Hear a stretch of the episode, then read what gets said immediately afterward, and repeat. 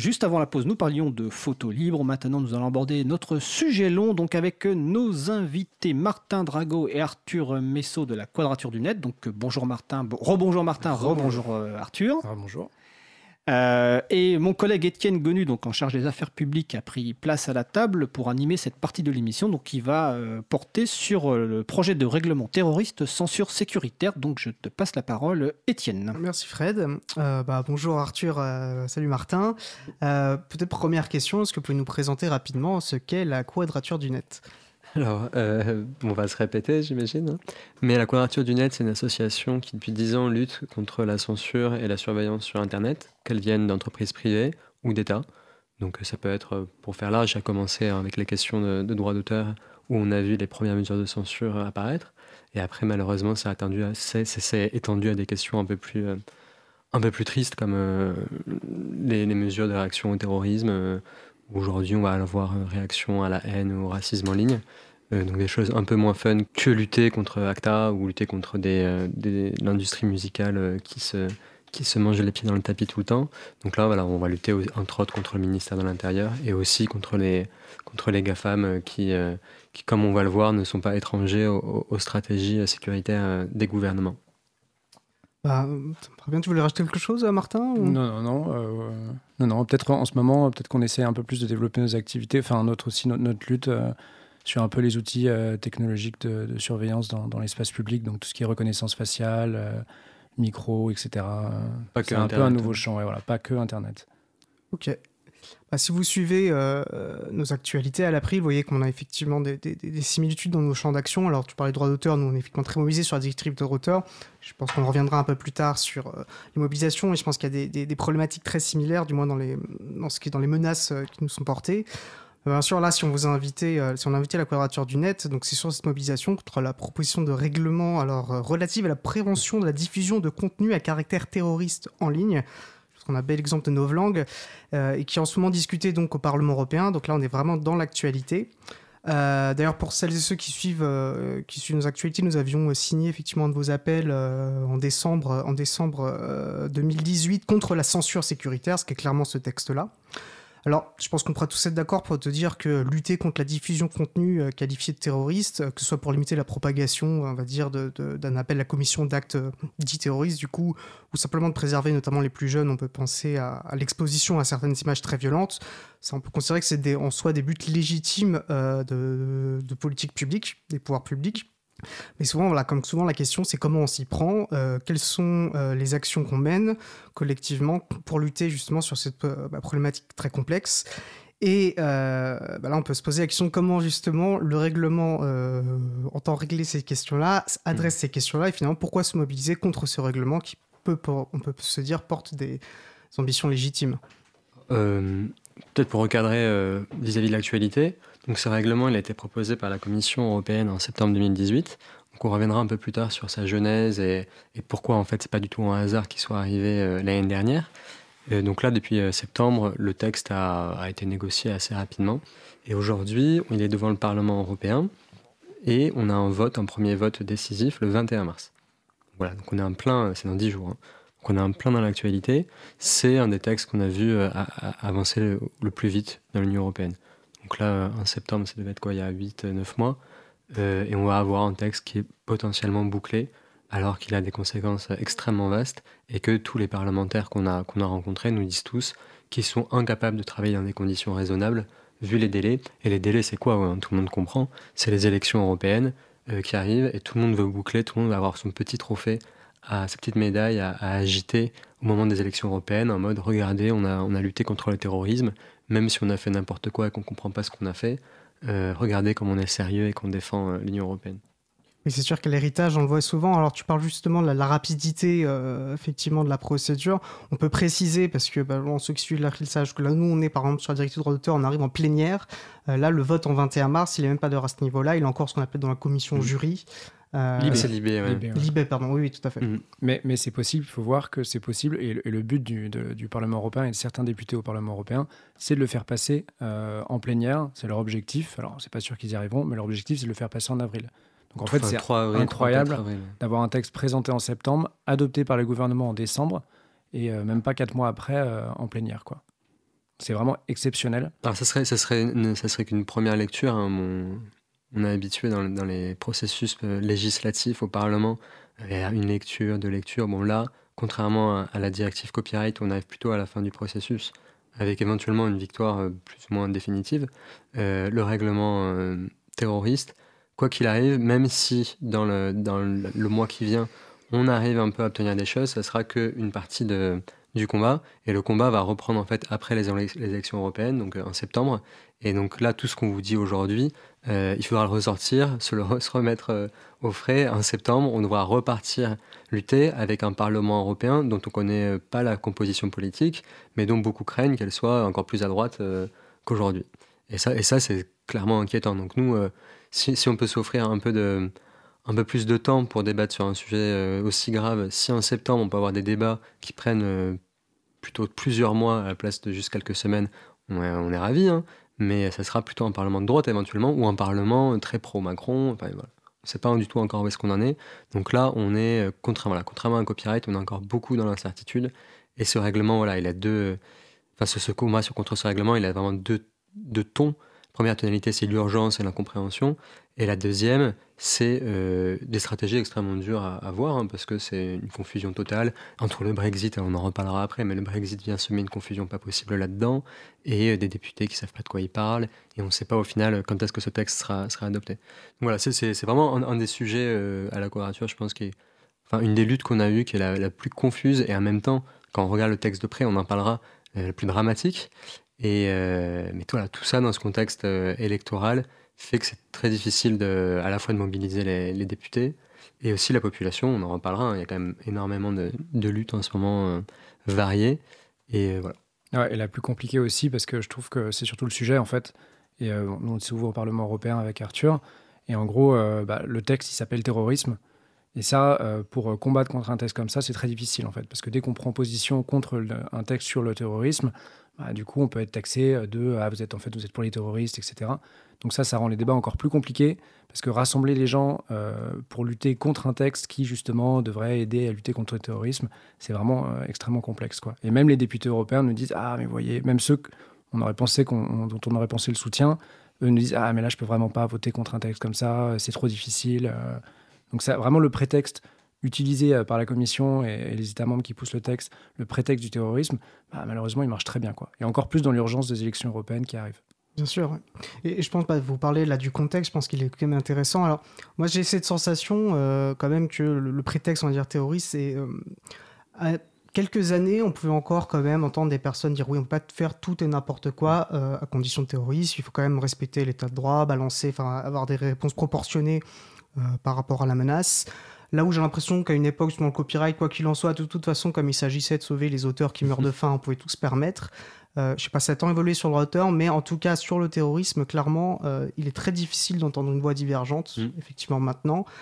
Euh, alors peut-être qu'il peut être intéressant euh, aussi voilà, de voir peut-être que ce texte-là, il se situe à un niveau européen. Euh, je crois que la France, on pourra en reparler, mm. la France a joué un rôle assez prédominant.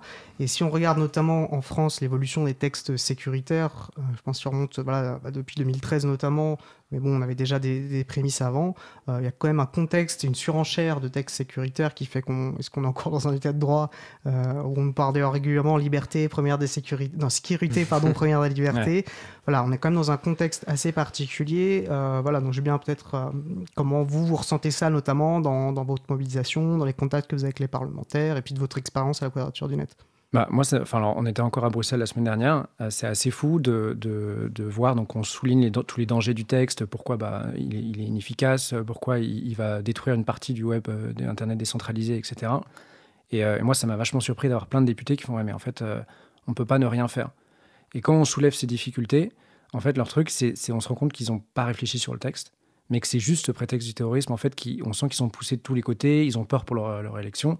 Euh, et, ça marche trop bien. Quoi. Et en fait, on s'est retrouvé devant des députés bah, qui n'ont même pas réfléchi parce qu'en fait, on leur a dit terroriste et du coup, ils votent.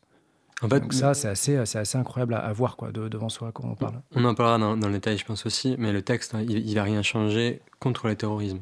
Euh, il est complètement vide, il n'a pas du tout été pensé pour être utile, il a été pensé pour être un symbole. Et nous, quand on explique ça aux députés, ils nous disent, ils soufflent et ils sont là genre, ok, peut-être que vous avez raison, mais imaginez qu'un attentat demain, et que c'est vraiment le truc ultra classique. Hein. Imaginez qu'un attentat demain, moi, si, mes, électeurs ils voient que j'ai rien fait pour éviter ça, euh, on va me le reprocher. Donc il faut même que je fasse quelque chose, même si c'est inutile, même si je sais que, ça ne sert à rien.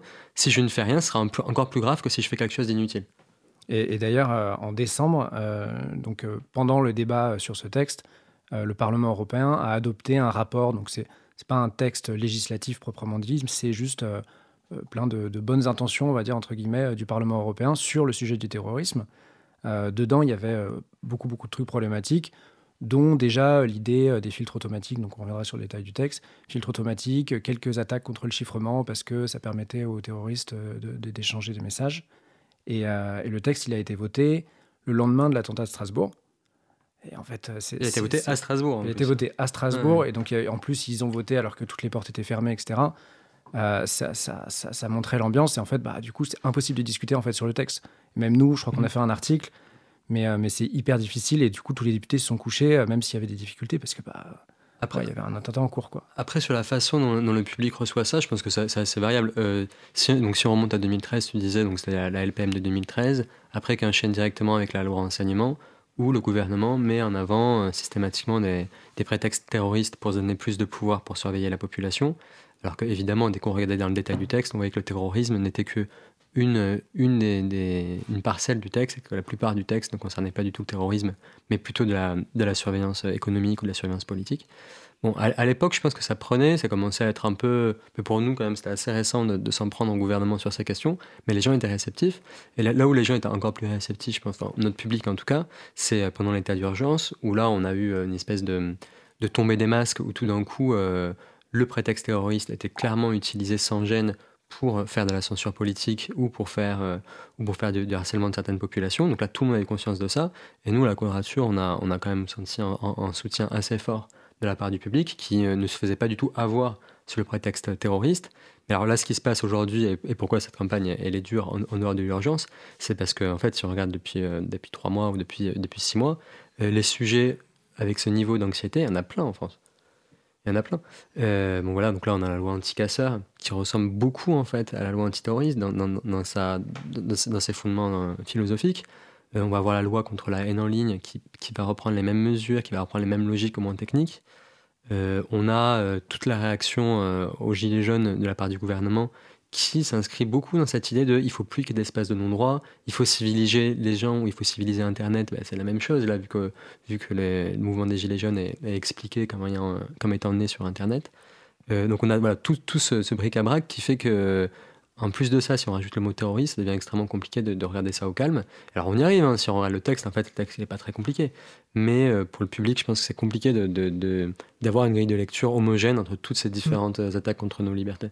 Alors tu évoques le, terme de terrorisme et je pense que c'est important aussi de se poser la question aussi de bah, qu'est-ce que ça veut dire en droit? Parce que finalement là on parle de texte de droit. Hmm. En droit on sait que c'est extrêmement, enfin surtout dans un état de droit si on parle de démocratie etc. Euh, la lisibilité du droit est extrêmement importante. Donc ça veut dire savoir déjà est-ce que ce qu'on fait est autorisé ou non et quelles sanctions on encourt.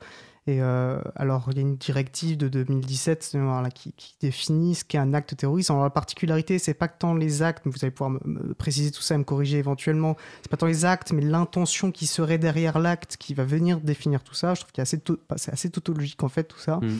Et, euh, et, alors, c'est vrai qu'on entend souvent presque sur le ton de la plaisanterie. Maintenant, de toute façon, le droit antiterroriste, ça sert à mettre les écolos en, prison. Quoi. Donc, euh, comment est. parce que je crois que ce texte, déjà, le règlement ne définit pas du tout. Il s'appuie sur la directive de 2017. Et est-ce que vous pouvez nous sans rentrer dans les, dans les détails, mais comment est-ce que cette directive définit justement cette notion de terrorisme, d'acte terroriste? Alors, euh, donc la directive, elle, définit de façon très large.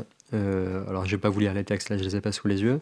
Mais nous, dans, dans les, dans les, les actes qui nous inquiétaient le plus, on allait avoir du piratage informatique ou des destructions matérielles importantes, donc qui ont des conséquences économiques importantes. Alors évidemment, on va, avoir, on va retrouver le meurtre et d'autres choses, mais il y, y, a déjà ces deux choses-là. Et comme tu le disais bien, c'est l'intention qui va permettre de, qualifier l'acte. L'intention, encore une fois, c'est très large, ça va être déstabiliser euh, des institutions politiques, mais aussi économiques, donc déstabiliser gravement, ou euh, essayer d'influencer une décision, euh, une décision de, de l'État, de l'État ou de collectivité. Ce qu'il faut voir aussi, c'est au-delà de la définition, c'est en fait c'est qui interprète la notion. Et nous, c'est surtout vachement ce qui nous inquiète, c'est-à-dire que dans ce texte, ceux qui interprètent la notion, c'est euh, la police. donc qui peut avoir une visée très large et du coup avec un risque de censure politique derrière.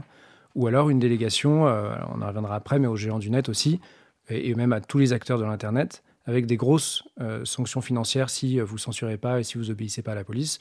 Donc en fait, eux aussi, bon, bah, c'est normal, hein, pour, pour éviter une sanction financière hyper importante, il faut avoir une interprétation très très large. Donc il faut bien voir que effectivement, il y a un problème sur la définition de la notion, mais c'est surtout c'est qui l'interprète mm. euh, et qui va l'interpréter euh, pour, sanctionner derrière. je, vais appuyer ton point euh, sans, être trop provocant, ce n'est pas le but. En fait, il y a un débat à savoir si c'est vraiment intéressant de se pencher sur la notion de terrorisme. Parce que comme tu le dis, les écolos vont être qualifiés de terroristes, ou en tout cas des, mesures antiterroristes vont être utilisées contre eux. Mais à la limite, est-ce que c'est notre rôle de dire que c'est vrai ou pas Si après tout, il y a des écolos qui veulent s'inscrire dans, une, dans, une, dans des pratiques proches du terrorisme, et euh, comme, euh, comme on a eu des mouvements politiques terroristes depuis, euh, depuis là, 300 ans, c'est pas notre rôle de dire, de qualifier ça ou de réécrire l'histoire ou de dire ah mais en fait les Algériens qui ont, provoqué leur indépendance, eux c'était des gens terroristes, contrairement aux anarchistes du début du XXe qui étaient, enfin c'est pas notre rôle de réécrire l'histoire, de réécrire les définitions. Et comme le dit Martin, en fait, c'est plus des questions de séparation des pouvoirs qui vont être importantes, plus que de définition faut pas être trop légaliste à trop s'en tenir au texte en disant ah le texte il dit que telle catégorie c'est bon et telle autre c'est pas bon. En fait, ce qui est intéressant, c'est de savoir qui interprète les catégories. Est-ce que c'est le pouvoir politique, donc le gouvernement via sa police, qui choisit ce qu'on a le droit de faire ou pas, ou est-ce que c'est une autorité indépendante Et de façon classique, l'autorité indépendante, ça sera, ça sera le juge. Euh, donc voilà, donc pas trop peut-être passer trop de temps à trop coller au texte pour essayer de, comprendre, en sachant qu'avec le texte, on s'en fiche un peu de ce qu'il y a écrit, parce que c'est la personne qui va le lire et l'appliquer qui, qui est peut-être le plus important. Là, peut-être qu'un point, je pense qu'on peut commencer peut-être bah, malgré tout à rentrer un peu dans le texte. Mm. Et, apparemment, quand même, ce qui, est, ce, qui est, ce qui est un des points de friction et un point de tension particulier, c'est euh, ce qu'on sort du rôle finalement euh, du juge et, et, on donne un pouvoir. Alors, la directive semble juste laisser la porte ouverte. On sait très bien qu'à partir du moment où ils ouvrent cette porte, on imagine très facilement un danger, c'est-à-dire de dire que c'est aussi l'autorité administrative qui va pouvoir décider si euh, un contenu en ligne va relever ou non euh, de la qualification de terrorisme. Donc déjà, peut-être pourriez-vous euh, préciser un peu ça. Et je pense que parallèlement, c'est intéressant parce que vous aviez commencé aussi à évoquer la question du rôle des plateformes et peut-être déjà définir quel type de plateformes vont être concernées et, donc leur rôle est un peu voilà, c'est un peu parce que ça va être les deux acteurs principaux de le, si ce texte euh, de l'application euh, de l'application de ce régime-là. Donc euh, voilà. Alors le, pouvoir de, censure, donc effectivement, dans le texte, en fait, le texte ne va pas préciser exactement quelle autorité a le pouvoir d'ordonner à tous les acteurs du web, parce que dans, le règlement tel qu'il a été proposé par la Commission, en gros, c'est tout le monde, tous les acteurs du web, donc tous les sites internet qui hébergent, et qui hébergent du contenu mais qui mettent à disposition. Il faut quand même qu'il y ait ces notions. Euh, c'est pas clair. C'est pas encore très clair, mais a priori, ça sera mis à disposition du public. Aujourd'hui, en fait, dans le texte, c'est mis à disposition des tiers et pas juste du public. Donc ça peut être, ça peut être quand même extrêmement large. Et donc le texte, il, permet à la police, enfin à une autorité, euh, d'ordonner à ses acteurs de euh, supprimer un contenu que elle, l'autorité, a défini comme terroriste, et l'acteur doit le censurer en une heure. Sinon, derrière, il peut avoir des sanctions très importantes alors, c'est encore aux États de décider, mais sinon, dans le règlement, c'est 4% euh, du chiffre d'affaires de, l'acteur. Euh, effectivement, le texte, euh, et nous, on le répond souvent au Parlement, on dit Ah, mais oui, mais il n'y a pas marqué que ce sera la police qui doit le faire.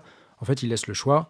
ça peut être une autorité administrative ou judiciaire. En fait, le fait est que tout le monde et tous les États préféraient avoir une autorité administrative parce que bah, eux estiment, mais ce n'est pas toujours le cas, que c'est beaucoup plus rapide. Et en France, euh, nous, on nous l'a dit qu'on a vu les ministères, etc. Et en France, aujourd'hui, ça existe déjà, hein, cette possibilité de, censure en 24 heures. Alors là, en France, c'est 24 heures, c'est pas juste une heure. Euh, et c'est déjà, c'est déjà la police qui le fait. Alors un office, j'arrive jamais à retenir le nom. Sur le voilà. Euh, dont on a déjà vu, et ça c'est intéressant à souligner, les dérives aujourd'hui en fait. Donc en France, cette obligation de censure en 24 heures forcée par la police, elle existe. et récemment, il y a eu l'affaire Indie Media qui est assez intéressante, donc on a eu la police française qui a utilisé son pouvoir, qui a ordonné euh, la fermeture, enfin la censure euh, de certaines pages d'un site euh, Indie Media qu'elle a considéré comme terroriste. donc les pages ont été censurées pendant un an et demi jusqu'à ce qu'un juge soit saisi. Et jusqu'à ce qu'un juge, il y a un mois, ait dit, mais en fait, c'est pas du tout des, pas du tout un contenu terroriste. vous n'avez pas le droit de censurer. Donc ça, je trouve ça, moi, je trouve ça toujours intéressant à, souligner. En fait, c'est qu'en France, le, le risque de dérive politique de la censure, il existe déjà, euh, il est déjà arrivé. Euh, euh, et, et, va être encore, être encore plus amplifié avec un règlement comme ça, où il y a des obligations encore plus strictes que ce qui existe en France aujourd'hui. Ah, ce, qui, est dramatique sur, le, cas français et qui nous, apprend aussi un peu sur l'Union européenne, c'est que un argument qui revient souvent entre les députés, donc là qu'on a rencontré la semaine dernière notamment, c'est ah mais vous comprenez, on peut peut pas exiger un juge dans le règlement antiterroriste parce que sinon ça remettrait en cause le droit français. Du coup, on a un nivellement par le bas terrible où en fait, il y a à peu près qu'en France et au Royaume-Uni que euh, la police peut censurer sans l'autorisation préalable d'un juge. Et du coup, tout le monde s'aligne sur le régime le moins respectueux des libertés et, de la procédure et de l'état de droit. Et il suffit qu'il y ait un cancre dans les 28 États membres ou les 27 bientôt pour que tout le monde s'abaisse à son niveau. Mm. Et c'est ça, c'est ça l'Union européenne aujourd'hui des libertés, euh, que, en tout cas la façon dont les, parlementaires et les, gouvernements le pensent. Alors que, alors que au contraire, si, l'Union européenne voulait se donner les moyens de fonctionner à l'inverse, que ce soit par exemple euh, les juridictions euh, européennes ou le pays le mieux, le, plus protecteur qui montrait l'exemple, ce serait possible. en fait, ce qui se passe, euh, je, vais, dire juste trois mots, mais quand, quand la Cour de justice de l'Union européenne, qui est la Cour suprême en gros de l'Union européenne, prend une décision qui va par exemple interdire des mesures de surveillance généralisée de la population, la plupart des États membres refusent d'appliquer les décisions de justice de l'Union européenne. Donc dès que l'Union européenne propose plus de liberté pour la population, là tout d'un coup on s'en fiche, l'intégration c'est chacun chez soi, et après tous les valeurs françaises sont plus importantes que celles européennes. Par contre dès qu'il s'agit de niveler par le bas, ah là l'Union européenne c'est quand même bien, bien pratique et, bien efficace. Alors pour, pour, répondre à ta seconde partie, euh, je, te, laisserai compléter Martin, sur comment les, comment les, les GAFAM, euh, Google, Apple, Facebook, Amazon et Microsoft, alors peut-être pas les, cinq là de la même façon, mais comment sont-ils euh, mis dans le, jeu?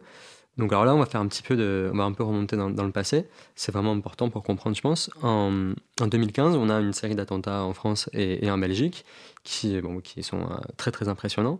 Du coup, euh, la Commission européenne met autour de, la table Google, Facebook, Twitter et Microsoft, en disant faut qu'on fasse quelque chose, on ne peut pas ne rien faire, etc. Eux disent bah, pas de souci, nous on est ravis pour, collaborer là-dedans, et ils créent le forum, euh, européen de l'internet. Euh, qui correspond en fait à une, autre structure qu'au niveau mondial les, 14 acteurs avaient déjà fait. Donc il a pour but de mettre en commun des réflexions et des ressources technologiques pour lutter contre la propagation de contenus terroristes en ligne. Donc dès fin 2015.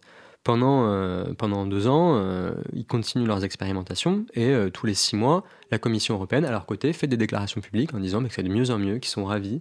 Et donc ils commencent à expliquer qu'ils ont fait une base de données euh, commune entre les quatre entreprises, où en fait chaque entreprise, dès qu'elle euh, dès qu'elle repère un contenu terroriste, donc la façon dont ils repèrent en général, c'est avec des, des, euh, des, fermes à clics, donc c'est des, des, milliers de personnes qui sont embauchées en Asie du Sud-Est, au Maghreb, en Amérique du Sud, qui toute la journée regardent des contenus signalés et qui disent c'est terroriste ou pas terroriste. Et quand une de ces personnes-là, exploitée, hein, économiquement en tout cas exploitée, quand une personne dit que le contenu est terroriste, ça va, on fait une empreinte, on fait une empreinte numérique en H de la vidéo et de la photo qui va dans la base de données commune aux quatre entreprises. Et comme ça, après, dès qu'une image est mise en ligne, on peut faire, on peut comparer son, son hash à ce qu'il y a dans la base de données et du coup empêcher sa mise en ligne. Donc, vraiment, ça ressemble beaucoup au Content ID de, YouTube. Euh, on va préciser juste qu'un hash, c'est une empreinte en fait. Ouais, voilà, une empreinte d'une image euh, et qui pèse, qui pèse rien et qui est facile à, qui est facile à générer et à comparer. Donc techniquement, c'est assez simple leur histoire. C'est juste que c'est impressionnant parce que c'est quatre quand même très grosses, très grosses plateformes qui font ça. Euh, et, la commission est, ravie de ça. Et, puis là, euh, il y, a encore six mois, il disait on a 80 000 contenus qui sont comme ça listés. Non, en fait, il y a une liste noire, une liste de blocage euh, privée sur lesquels les juges n'ont aucun droit. Et ça, Martin, tu l'avais bien relevé. Et en fait, quand on regarde les documents internes de Facebook notamment, Facebook dit que c'est très important que les États n'aient pas de regard sur cette liste de blocage. Oui, oui, non, en fait, c'est, donc il y, y, a un droit de. Enfin, bref, il y a eu des documents qui sont un peu fuités sur Internet, sur les réunions entre la Commission européenne et Facebook notamment surtout. Euh, c'est assez, intéressant à lire. Euh, c'est un article de Politico. Euh, et, en gros, dedans, on voit déjà que Facebook bah, voit la commission très très souvent. Et en gros, qu'elle promeut vraiment son outil de modération en disant, mais en fait, ça marche trop bien. Et, elle parle bien d'une boîte noire, c'est-à-dire en disant, bah, justement, on est hyper clean, les États peuvent pas venir faire de censure politique. Donc en fait, il y a juste nous qui pouvons le faire.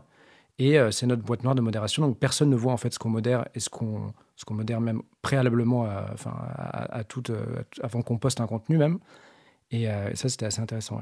Donc du coup, on arrive, en 2018, euh, un peu euh, le, terme de l'expérimentation. Donc les quatre entreprises sont là, la commission est là. Il faut un communiqué de presse tous ensemble avec des citations de chacun, comme si c'était la grande même euh, entreprise ou institution. Et ils disent, bah, c'est génial, notre travail pendant trois ans, il a porté ses fruits, ça marche. Maintenant, le seul problème, c'est que tout le reste, toutes les autres plateformes du web n'utilisent pas nos outils. Et ça, il va falloir régler ça. Manifestement, on comprend qu'ils sont déjà allés, ils sont allés voir quelques plateformes moyennes comme euh, ou, euh, ou d'autres plus petits acteurs qui ont dit genre mais non, nous on veut pas du tout implémenter votre, votre boîte noire là, nous on continue à faire la modération chez nous. Et apparemment ils ont tous fait la gueule, que ce soit la commission ou, les géants, qui ont dit mais non, non, en fait il faut les forcer à utiliser notre liste noire et nos outils de modération. Là la commission, euh, sans souci, sur demande en plus des ministères de l'Intérieur français et allemand, donc c'était Gérard Collomb à l'époque qui envoie une lettre qui a fuité aussi, dans laquelle il dit ça, il dit il faut que les petites et moyens acteurs utilisent les outils de censure développés par les géants. Et en fait, en pratique, ça veut dire quoi? En pratique, ça veut dire que si ce règlement s'applique tel qu'il est proposé actuellement, euh, demain, que ce soit Wikipédia euh, ou le site d'hébergement de, photos dont on parlait, Flark, Flickr. Flickr, je, je, suis désolé, je ne vais pas sur Flickr. Et eh bien, tous, en tout cas, devront, euh, en tout cas dans, dans l'idéal de, la Commission européenne et de ses entreprises, mais dès qu'on mettra une image en ligne ou une vidéo en ligne sur Flickr, Dailymotion ou, euh, ou Wikipédia, ben, l'image passera par, euh, par le, filtre à comparer à la, boîte, à la liste noire des quatre grosses entreprises qui font ça toutes seules dans leur coin. Dans leur coin. Et si ces entreprises ont décidé que ce contenu est illégal, parce que terroriste ou parce que pour d'autres raisons euh, bientôt, on va le voir, et, eh ben, ce contenu ne sera pas mis en ligne sur leur plateforme. Et si ces plateformes refusent de se soumettre à ça, à cette logique-là, elles seront exposées à des sanctions économiques. Alors, on va voir les détails après une pause musicale pour permettre de, souffler un peu et de digérer ces informations. Donc, nous allons écouter euh, Family Blues par euh, Damned and Dirty.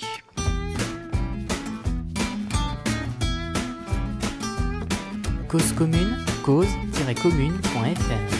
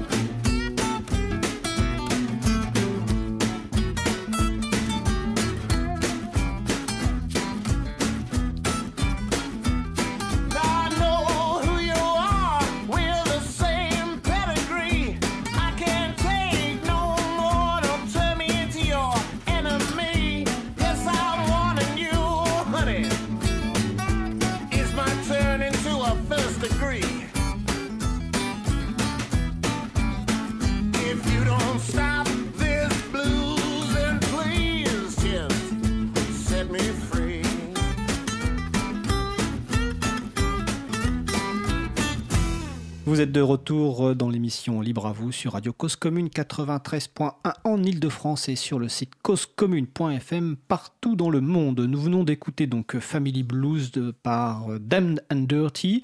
C'est en licence Creative Commons partage à l'identique, donc vous pouvez le partager avec qui vous, bon vous semble et les références sont sur le site de l'April. Donc nous allons poursuivre euh, le sujet donc de la, du projet de règlement terroriste censure sécuritaire, toujours avec donc Martin Drago et Arthur Messot de la Quadrature du du net, excusez-moi, et mon collègue Étienne Gonu, donc de l'April. Étienne, je te repasse la parole. Merci Fred. Euh, bon, je pense qu'on a déjà fait un bon tour aussi du contexte, euh, notamment du contexte euh, de la lutte anti, enfin voilà, de la politique antiterroriste et, de ce règlement. Je pense que ça va être intéressant aussi de rentrer un peu plus dans les détails qui, nous intéressent. Et, notamment, bon, pour ceux qui suivent à nouveau l'April, vous savez qu'on est très engagé sur, contre l'article 13 de la directive droit d'auteur. Et comme je disais, moi je vois beaucoup de similitudes en fait entre ces deux dossiers. Euh, d'une part, euh, bah, parce que les deux sont très marquants d'une volonté de mettre, faire porter une responsabilité de plus en plus grande euh, sur les, les, intermédiaires techniques, sur les contenus que leurs utilisateurs et utilisatrices vont mettre en ligne. Et puis de les faire police un peu et juge sur leur propre territoire numérique. Donc quand c'est des géants, c'est une chose, mais on voit bien que du coup, ça a tendance à pousser à la centralisation. Euh, donc ça c'est vraiment un enjeu, euh, majeur. Et d'autre part, euh, on voit vraiment une volonté, une vérité d'exercer un contrôle de plus en plus serré, même automatisé des flux d'informations, quels qu'ils soient. Et donc là aussi de contrôler la manière dont on va produire de l'information, dont on va échanger de l'information, du savoir, etc. et à base, malheureusement, de filtres automatisés. Ça, c'est un peu. le terme émerge de partout directive droit d'auteur, contenu terroriste, euh, les propos haineux en ligne, et c'est un peu voilà, ce qu'on qualifie souvent de solutionnisme un peu technologique. En gros, on va sursimplifier une question qui est de base extrêmement complexe politiquement, euh, présenter un outil euh, finalement qui, qui, ne marche pas, un outil idiot comme une solution miracle, et au passage, on annihile tout débat de fond euh, sur comment finalement penser Internet politiquement, collectivement, et, notamment quand, tu évoquais euh, bah, la question finalement des pharmacliques, donc des personnes qui passent leur journée à regarder des contenus, alors que ce soit terroristes, pédopornographiques, etc., des contenus horribles, bah, ça fait partie aussi donc d'une part de la problématique de la centralisation, mais c'est aussi une des considérations politiques extrêmement importantes de comment fonctionne Internet. Donc on nous parle, on entend souvent parler, qu'est-ce qui est acceptable dans un état de droit? Voilà, moi je pense que si on réfléchit à un point de vue universaliste, à mon sens, ça l'est assez peu. Euh, et donc voilà, donc je pense qu'il serait là du coup intéressant de voir comment euh, ben, euh, ce texte envisage ce filtrage. Parlait d'un délai d'une heure, donc ce serait euh, euh, la police administrative du coup qui va regarder comment ça, imposer un, truc. Je crois qu'ils peuvent imposer au bout d'un moment le filtrage automatisé. Est-ce que vous pouvez peut-être nous détailler un peu, Alors en gros, c'est vraiment les, donc les, deux points principaux du texte, enfin nous en tout cas qui nous inquiètent le plus. Donc on le disait, euh, il y a un article où effectivement la police peut imposer donc le retrait en une heure d'un contenu avec des sanctions financières très importantes derrière. Mais il y a un autre article effectivement où en fait la police et ça, c'est assez nouveau euh, quand même, où la police peut imposer, euh, on va dire, des mesures proactives, dont le filtrage automatique. Et ça, c'est dans le texte, c'est écrit. Euh, la police peut imposer le filtrage automatique. Il est toujours, ça a été adopté, donc c'est proposé par la Commission, adopté comme ça par, le, par le Conseil. Et le Conseil, c'est les États membres réunis. Et, et c'est juste au moment du Parlement où là, bah, les gens ont commencé à se dire Ah, mais peut-être qu'effectivement, euh, le filtrage automatique, est-ce que c'est dangereux, etc. Il faut voir le temps de réaction qu'il y a eu. Mais donc, effectivement, ouais, comme dans l'article 13, on retrouve cette idée de filtre automatique euh, liée à, ce qu'avait ce qu'avait dit Arthur avant la pause, parce qu'en fait, c'est des outils qui ont été développés par des, les grands groupes, Google, etc. Alors, après, nous, c'est je pense c'est un débat au sein de la quadrature. Il y a une idée aussi de, de, de ces outils, de, de, un peu de marché de ces nouveaux outils et de marché du filtre automatique, quoi. Euh, et, ça, c'est intéressant de voir qu'en fait, euh, Facebook, euh, Google et tout ça bah, commencent à développer un peu cette idée du, marché. Alors, soit en, vendant ces, filtres automatiques. Pourquoi? Bah, Parce qu'en fait, les acteurs n'ont pas le choix, soit parce que la police les a imposés, soit parce qu'en fait, vous avez trop peur d'avoir une sanction financière et de ne pas pouvoir retirer en une heure si on vous appelle, la police vous appelle le week-end, par exemple. Et donc, vous le mettez en place en disant, bah, au moins, j'aurai pas de problème avec la police vu que j'ai un filtre automatique. Euh, et ce qui est intéressant, c'est donc euh, soit Google vous donne, euh, Facebook vous donne ce filtre automatique en le vendant, ou vous le donne gratuitement, mais en fait derrière récupère les données qui vont pouvoir être qu'elle va pouvoir récupérer sur, sur ces outils. Sur les utilisateurs. Des utilisateurs, ouais. Et sur le, justement le, point, on a, je trouvais assez intéressant, donc sur la directive droit d'auteur, on a appris qu'il y avait une sorte de lobbying qu'on n'avait pas vu. Donc il y a bien Mm. sûr le lobby de l'industrie culturelle, le lobby de Google, etc. Et Audible Music, qui est un des plus gros filtres euh, de contenus musicaux, en fait, a, a beaucoup lobbyé pour Mm. l'article 13 parce que pour eux, c'est un marché euh, assez formidable. Euh, D'ailleurs, je pense qu'on pourra le remettre en ligne. On avait euh, Pierre Bessa qui était intervenu dans l'émission, a fait un très bon billet de blog où il explique plus techniquement euh, ce- comment fonctionnent ces filtres. Je pense que et, qui ont les mêmes implications, les Ouais, mêmes problématiques sûr. que dans, la- la- enfin, dans le dossier qui nous C'est les intéresse mêmes là, hein. personnes qui les ont fait en fait, hein, qui les ont inventés. Enfin, si on pense à Content ID en tout cas, qui est genre le, le plus gros filtre, c'est euh, c'est YouTube et Google qui l'ont fait. Les mêmes personnes qui manifestement sont à, à l'idée du filtre euh, dans le règlement terroriste.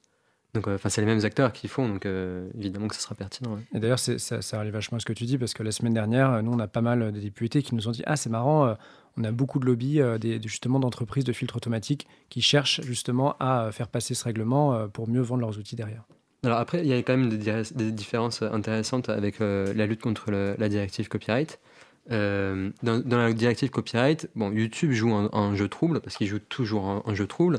Aujourd'hui, il se prétend opposé à la directive, alors qu'il a un peu attendu que, les débats au Parlement européen aient bien avancé pour, pour avoir une position aussi explicite qu'aujourd'hui. Euh, reste que bon, reste que de façon économique très simple, YouTube a quand même bien intérêt à ce que, à ce que l'article 13 soit rejeté ou, sacrément euh, affaibli. Alors que dans le règlement terreau, c'est beaucoup plus compliqué parce que euh, le règlement terroriste, a priori, il n'a pas vocation à s'appliquer à YouTube. Alors, il s'appliquera à YouTube, mais YouTube respecte déjà le règlement, en fait. Vu que le règlement était calqué sur la pratique de Facebook et YouTube, et, Google en général. Donc, eux, ils n'ont pas d'intérêt stratégique à s'y opposer. Alors, après, ils font du petit lobby où ils disent Bon, quand même, ce règlement, ça nous fait chier, ça nous pose des obligations. Mais après tout, c'est des obligations qu'on respecte déjà, donc bon, c'est pas très grave. Mais euh, en fait, le règlement les renforcera. Donc pour la raison qu'a qu'a dit Martin, parce que d'abord, euh, c'est les seuls à savoir faire ce que le règlement exige. Du coup, bah, toutes les plateformes vont se tourner vers eux pour savoir comment faire. Et aussi parce qu'au passage, ce règlement, il a des bonnes chances de, de- de dissuader ou de détruire euh, pas mal de petits concurrents ou de modèles alternatifs qu'à l'April, comme à la, à du Net, on défend et qu'on espère être l'avenir euh, du web. Euh, donc des modèles alternatifs plutôt non commerciaux, plutôt décentralisés, et en tout cas pas capables de répondre à la police en une heure. Donc dans tous les cas, YouTube a un sort fortement gagnant. Euh, si ce texte était adopté, à la différence de la directive copyright, où, euh, YouTube aurait plutôt intérêt à ce qu'à mon avis, elle ne soit pas adoptée, même si dans les deux cas, il s'en sort très bien. Euh, donc c'est intéressant de voir que l'alliance gouvernement-GAFAM euh, change en fonction du sujet. Et aussi parce que là, il faut dire que contrairement à la directive co- copyright, sur le règlement terreau, le jeu est assez clair. C'est entre l'État sécuritaire et la population attachée aux libertés. Alors dans le copyright, on a un troisième acteur qui est une industrie vieillissante et, et un, peu, et un peu perchée depuis, euh, depuis euh, au moins dix ans, ou qui, doit, qui, rend le, qui rend le débat encore plus loufoque. Mais, euh, mais c'est quand même intéressant de voir que, voilà, de- de- en mettant côte à côte l'industrie culturelle. Ouais, l'industrie culturelle. De- en mettant côte à côte ces débats, on voit quand même que les, les rapports entre l'État et les GAFAM sont encore très complexes. Ils sont, il y a énormément de- d'alliances hein, et d'intérêts partagés, mais euh, on a aussi des choses parfois qui ressemblent à la, confrontation. Et alors, ce que je trouve, euh, ce qu'on observe quand même, et, vous avez mis un peu le doigt dessus, c'est-à-dire qu'on peut se poser la question, ok, donc ce texte arrive, propose des choses, mais comment est-ce que ça fonctionne jusque-là?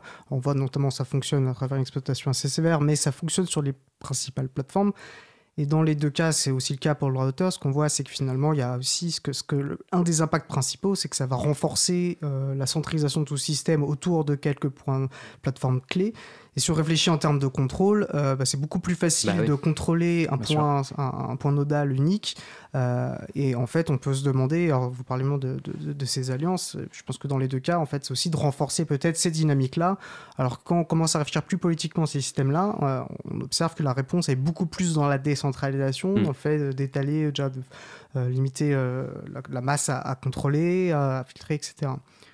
Je, pense qu'il y, a un problème qu'on rencontre euh, qui était flagrant la, la semaine dernière. Euh, dès qu'on parle de décentralisation ou de, d'a- ou de modèles alternatifs, que ce soit aux parlementaires ou au ministère, ils savent pas de quoi on parle en fait. Euh, Mastodon, il y a très peu de gens, euh, très peu de gens qui savent euh, que ça existe malheureusement. Et en fait, quand on leur en parle, ils, ils acceptent euh, l'existence, mais ils pensent que c'est des petits gafam. Ils pensent que c'est Facebook ou Twitter en plus petit. L'idée, pourtant à la base, à la base d'internet, de décentralisation, ça veut dire quoi D'être plusieurs acteurs ou ensemble collectivement, on gère, on gère la même instance, mais euh, en partageant le pouvoir? Ça, c'est des choses qui, ne rentrent pas du tout dans leur mentalité. Et ils ne voient pas l'intérêt de défendre un modèle qu'ils n'arrivent pas, eux, dans leur culture politique, à imaginer. Et ça, c'est extrêmement dur. Alors, évidemment, d'avoir juste 4 ou 5 acteurs qui contrôlent le web, ça arrange tout le monde. Les, les, personnes qui ont une philosophie euh, sécuritaire, ça les arrange beaucoup. Mais ils sont même pas capables de voir ce qu'ils détruisent en faisant ça. Et ça, c'est inquiétant. Et, euh, ça, veut pas dire, je pense qu'il y a beaucoup de gens dans la population qui voient très bien ce que ça veut dire la décentralisation, mais en tout cas, les politiques, eux, euh, juste, simplement parce que le rapport à l'État et étant extrêmement centralisé, ils sont enfermés dans une vision du monde où quand on leur dit en, fait Mastodon on est des milliers et des milliers à héberger euh, des millions de comptes de personnes, juste ça, ça ne fait écho à rien du tout. Pour eux, ils se disent ils sont en train de raconter n'importe quoi, ils délirent complètement. Euh, soit il y a Twitter, soit il y a Facebook, soit il y a limite un petit Facebook qui demain sera le grand Facebook et qui, euh, dans le meilleur des cas, est français. Ce qu'il faut voir aussi, hein, moi c'est cette idée d'alliance, je trouve ça assez intéressant. on peut faire un point de contexte en France en ce moment. Euh, et d'ailleurs ça a été déposé lundi, je crois, euh, au Parlement euh, français. c'est une proposition de loi, alors cette fois-ci pas sur les contenus terroristes, mais sur les contenus haineux. Donc on parlait de problème de définition, là on la retrouve encore plus fort. Et on va retrouver en fait un peu les mêmes idées que le texte sur le contenu terroriste, c'est-à-dire des obligations de retrait de contenu extrêmement rapide. Alors là, je crois que c'est 24 heures ce qui a été proposé, et la promotion encore une fois, de filtre automatique. On a Majoubi, quand il présente ce texte. Mounir Majoubi, Mounir Majoubi le secrétaire d'État au numérique, qui dit Ah, mais c'est trop bien. Et là, vraiment, ça, c'est assez incroyable à lire. Dans le texte, il dit Facebook a développé des outils de filtre automatique, c'est génial, il faut que tout le monde l'utilise pour retirer justement et pour qu'il y ait le moins possible de contenu haineux en ligne. Et là, en fait, on retrouve exactement la même chose que nous, on voit sur le contenu terroriste c'est l'alliance entre les États et les grandes plateformes, à tel point que là, euh, pour ce texte sur les retraits des contenus haineux, on a un, truc au gouvernement qui s'appelle la mission Facebook, et, c'est pas une blague, ils l'ont vraiment appelé comme ça, euh, où en fait, ben, alors c'est là où c'est intéressant, est-ce que c'est Facebook qui a dicté sa loi ou est-ce que ça a été une alliance entre euh, le gouvernement et Facebook parce qu'ils sont bien contraints d'avoir une plateforme centralisée euh, N'empêche qu'on retrouve exactement la même logique, on retrouve la même alliance et on débouche en fait sur les mêmes idées censure extrêmement rapide et promotion des filtres automatiques de, Facebook en l'espèce. Alors là, tu parles de la position du gouvernement, mais si on va voir du côté de ce que dit Mark Zuckerberg, euh, c'est assez intéressant. Donc cette mission Facebook, c'est euh, quelques agents de différents ministères français qui pendant six mois euh, vont, font des réunions avec Facebook, vont dans leur centre de modération pour voir comment ça se passe, pour un peu voir comment le meilleur acteur de la modération sur Internet se débrouille et s'en inspirer. Donc ça, là, je, moque un peu la, vision de, Macron, mais de Macron. Mais si on regarde sur le blog de Zuckerberg, qui il y a quatre mois parlait de cette mission, il dit en ce moment, la France est extrêmement sage et collabore avec nous pour écrire la loi. Zuckerberg, il considère qu'il écrit la loi avec, avec euh, le gouvernement français. Et c'est révélateur, ouais. Comment Non, c'est révélateur. Ouais, il est super fier. Il est super fier. Et il dit c'est ça la bonne loi. La bonne loi, c'est pas l'autorégulation, c'est pas euh, imposer la loi aux gens, c'est les entreprises privées qui, enfin les entreprises privées, les 4 ou 5 monopoles euh, mondiaux qui écrivent la loi avec les gouvernements. Et ça, c'est encore mieux que l'autorégulation. Je, me moque. Hein. Non, mais quelque part, si Facebook impose créer sa propre loi sur son territoire qui est Facebook, hein, euh, code ISLO, on, mm. répète souvent, mais enfin, le, le, code fait la loi, euh, ça, se, ça, se, voit beaucoup. Euh, je pense qu'on peut, alors il n'y a pas, je pense qu'il n'y a pas énormément de choses à, raconter, à, rappeler là-dessus, si ce n'est comme dans la directive de hauteur, il y a de vagues rappels, le respect des libertés fondamentales, mais qui sont, qui sont complètement creuses, qui sont creuses et que le texte invalide par lui-même. Alors une question qui est importante, si les gens nous écoutent, ok, bon là on fait un sombre constat, euh, bah, comment se mobiliser? Qu'est-ce qu'on peut faire maintenant? Donc le 21 mars, il y a donc un vote en commission Libé, mmh, donc ça sera la suite, je pense qu'on peut le rappeler. Et qu'est-ce que voilà, commission des libertés civiles euh, et comment, euh, en tant que citoyen et citoyenne, on peut se mobiliser contre ce texte? Alors, le, comment se mobiliser, c'est il faut appeler les députés. c'est, on a à la Quadrature, on a créé une page sur notre site quadrature.net/slash en fait, donc vous allez juste sur la quadrature.net, c'est le premier. Euh, tous les liens sont dans une page avec toutes les références pour la retrouver. Sur le site. Et, en fait, là-dessus, vous trouverez une plateforme où il y a donc tous les députés concernés euh, qui vont voter sur ce texte. Euh, il y a leur numéro de téléphone, il y a leur mail, il y a leur Twitter. Et il ne faut pas hésiter à les appeler. on, a, on a donné de, sur le site et sur la page avec les liens toute une analyse pour justement bien comprendre le texte, bien comprendre les, les conséquences, fournir des arguments si, si c'est parce que ça peut traduit être utile, en français, anglais, en français, anglais. Et du coup, voilà, en fait, le principal, c'est vraiment, faut pas hésiter, euh, il faut les appeler, euh, leur faire comprendre les dangers du texte euh, et leur demander, en fait, de, voter contre ce texte. au mieux de ne pas se précipiter. Au mieux et comme on disait tout à l'heure, un des espoirs qu'on peut avoir, c'est que les députés retrouvent la raison et se disent, en 10 jours, on ne peut pas traiter un sujet comme ça, on reporte à plus tard. Ce qui est aussi une façon de, alors mettant la pression qu'on peut obtenir.